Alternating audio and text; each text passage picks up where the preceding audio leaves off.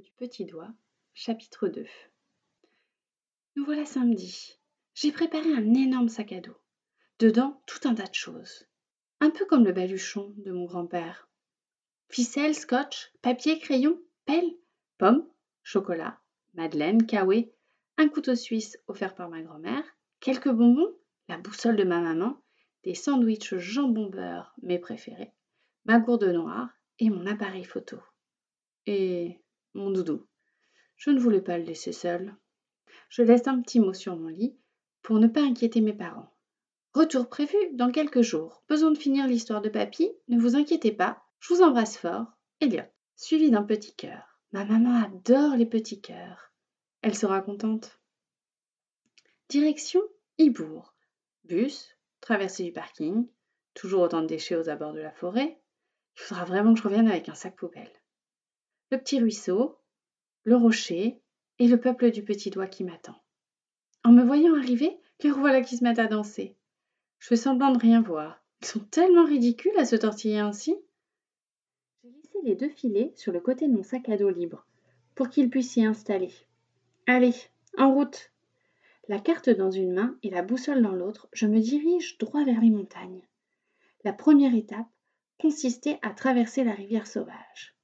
Bon, je dois dire que ce mini ruisseau ne m'a pas vraiment fait peur. Je l'ai traversé tout à l'heure sans même m'en apercevoir. Tout s'annonce au mieux.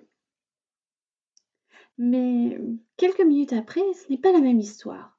Nous avançons dans la forêt avec difficulté. Personne, hormis quelques sangliers peut-être, ne doivent venir par ici. La végétation est très dense. Armée d'un bâton, je tente de dégager la voie. Nous progressons lentement. J'ai l'impression que cette forêt ne se termine jamais.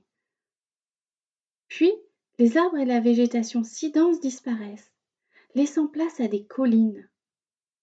Je ne connais pas du tout cet endroit. C'est joli, mais cela semble si loin de chez moi. Pourtant, nous sommes partis depuis deux heures, pas plus. La route s'annonce plus longue que je ne l'imaginais. Un de mes compagnons de voyage s'appelle Isa. Elle s'est hissée jusqu'à mon oreille pour me raconter leur histoire et me parler de mon grand-père. William était courageux, tu sais. Il avait posé des pièges contre les bulldozers pour qu'ils ne s'attaquent pas à notre maison, notre forêt. Mais ça n'a pas marché. Non, les ficelles et les trous n'ont pas suffi à arrêter ces horribles engins. Alors, William nous a emmenés plus loin. La forêt était immense, remplie d'animaux et d'arbres centenaires. Aujourd'hui, elle est beaucoup plus petite, pleine de ronces et sans vie. Pourquoi êtes-vous resté là? Nous n'avions nulle part où aller, avec nos minuscules jambes.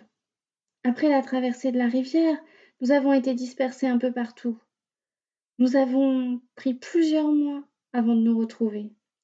Et puis après, nous espérons que William revienne, mais il n'est jamais revenu. Sa maison a été détruite par les bulldozers et il a dû déménager, expliqua Elliot. Et à l'époque, il n'y avait pas de bus pour venir ici. Ensuite, il a fait le tour du monde. Je ne l'ai pas beaucoup connu, mais il me racontait toujours des histoires fabuleuses. Icéa ne dit plus rien. Elle contemple le paysage et moi j'avance. Cela fait maintenant plus de quatre heures. J'ai faim. Mon sac est lourd. Il me fait mal au dos. Je propose une pause et dévore mon premier sandwich. Il m'en reste trois. J'espère que ça suffira. Pour me redonner du courage, je prends un bonbon au caramel. Mes compagnons mangent des herbes, des fleurs, de toutes les couleurs. Ça sent bon, mais de là à manger des fleurs, il faut pas exagérer. Nous voilà repartis. Le voyage est fatigant, mais se passe sans encombre, pour le moment. Icéa me raconte comment la rivière si sauvage s'est transformée en minuscule cours d'eau lorsque le centre commercial a été construit. Elle m'explique que l'été, ils sont obligés de marcher des heures pour trouver un peu d'eau. Elle a les larmes aux yeux, et moi aussi. Alors, pour changer de sujet, Icéa me présente son fils, Péléo. Il a le même âge que moi. Mais pour ce peuple, il est encore qu'un bébé. Icéa, sa maman, est la doyenne. Cela veut dire qu'elle est la plus âgée de tous. Elle a 102 ans. On peut le savoir en comptant le nombre de cheveux blancs qu'elle a sur la tête. Un nouveau chaque année. Elle a des cheveux immenses, proportionnellement à sa taille, et des yeux gris, comme son fils Péléo, et un peu comme moi. La nuit commence à tomber, et nous sommes au milieu de nulle part. Nous devons trouver un abri. Je n'ai jamais dormi comme ça, dans la nature. Mes parents détestent le camping. Au pied de la colline suivante, il semble y avoir une grotte. Je dois l'atteindre avant la nuit.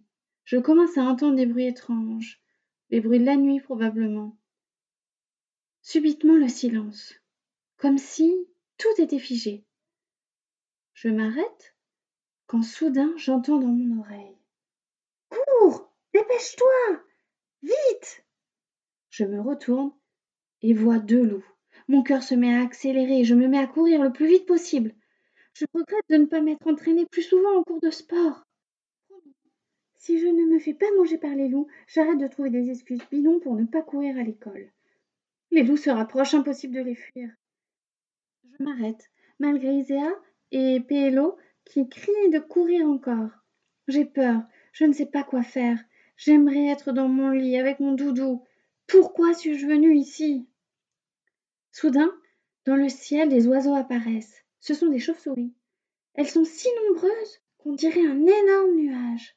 Elles se jettent sur les deux loups et moi j'en profite pour atteindre la mini-grotte. Je me glisse avec difficulté tellement l'entrée est étroite, mais au moins je suis à l'abri des loups pour cette nuit. Après avoir repris mes esprits, je mange mon deuxième sandwich. Mais pas de bonbons cette fois, j'ai oublié ma brosse à dents. Maman ne va pas être contente. Il est tard.